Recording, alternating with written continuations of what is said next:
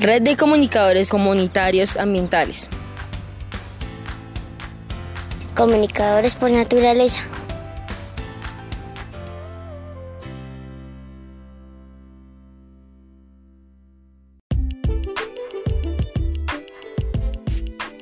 Me invitaron a rastrojear.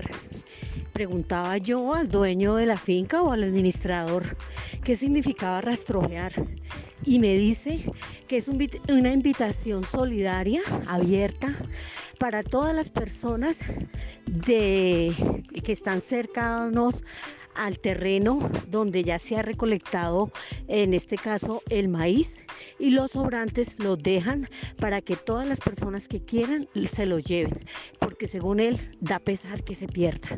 Eso es equidad, eso es equilibrio de la de productividad, de producción. Qué chévere experiencia y qué chévere invitación que hace el campo en el sentido de que en el campo hay equidad, hay para todos.